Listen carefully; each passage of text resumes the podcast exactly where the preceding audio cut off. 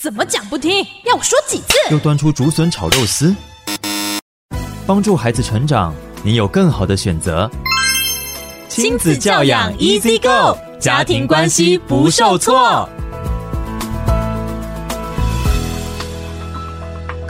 朋友，大家早安，欢迎来到教育好伙伴，我是雨珊。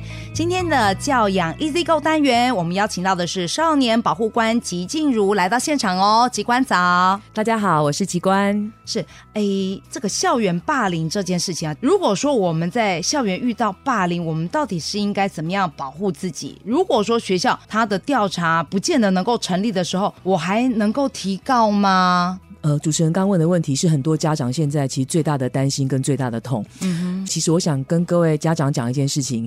现在校园的霸凌非常非常多元多样化，而且多元多样化的情况让我们都觉得很傻眼。哦，前年底发生一件事情，在我们台湾的某个县市的国中发生一起，有几个女学生啊，嗯，因为讨厌一个女生，嗯，就长期在那个女生的水壶里面放硼砂，嗯，用这样子来伤害她。嗯，其实这案件发生的时候，家长都觉得。不过就是开玩笑，其实被害家长是觉得非常非常不可思议的，嗯，就是因为一点点的讨厌或一些争执或冲突，你就用这样的方式，你们怎么会这样做？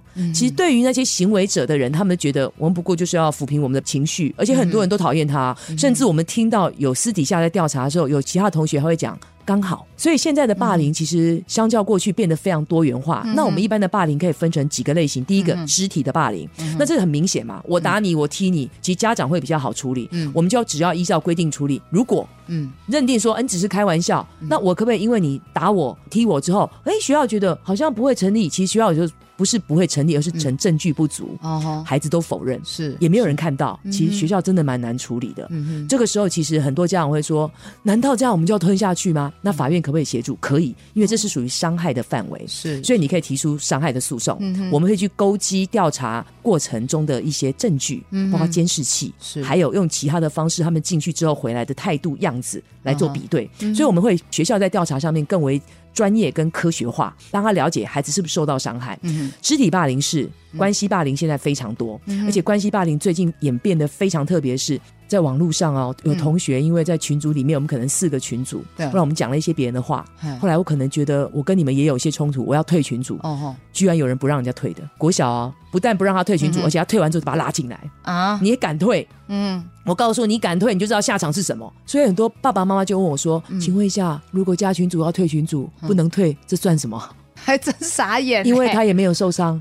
可是，在关系上面，这种是网络关系，嗯，那请问可以吗？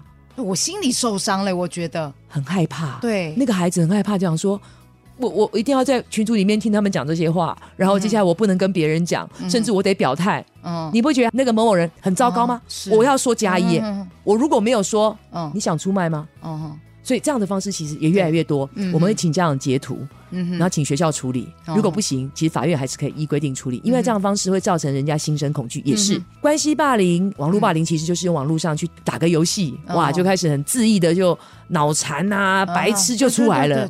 而且他们都会觉得说啊，我被骂都没怎样，哦，你对方有必要那么小气吗？嗯哼哼，其实。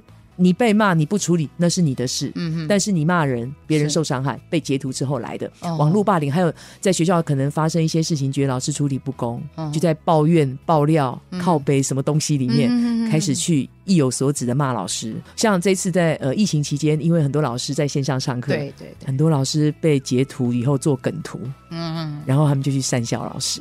其实老师都不想讲，可是老师觉得很伤害。哦、是那怎么办呢？因为你看这个霸凌事件不不见得是学生之间，学生跟老师，好多时候校园里面真的现在目前是还蛮复杂的。我刚刚听真的很傻眼哎。对啊，所以因为它的形态像性霸凌、网络霸凌、反击霸凌非常多，嗯、所以。嗯只要经过学校正式程序去做调查，其实很多时候不成立。我要讲的是证据不足不成立，而是老师要去把这件事情吞掉，不是。嗯哼。这时候其实我们会建议家长就是依照自己的权利是去提告，你的证据拿出来，让法院来做再一次的科学证据的认证。我们觉得其实进法院之后，我们会去了解之后，给他适当的一些处遇建议，然后去协助家长，其实也去抚平他的一些不公平，还有要求那个孩子不要因为这一次没有被看见，你就再犯。了解。哇，那今天非常谢谢提机关来给我们做提醒哦，我们下回空中再见，拜拜，拜拜。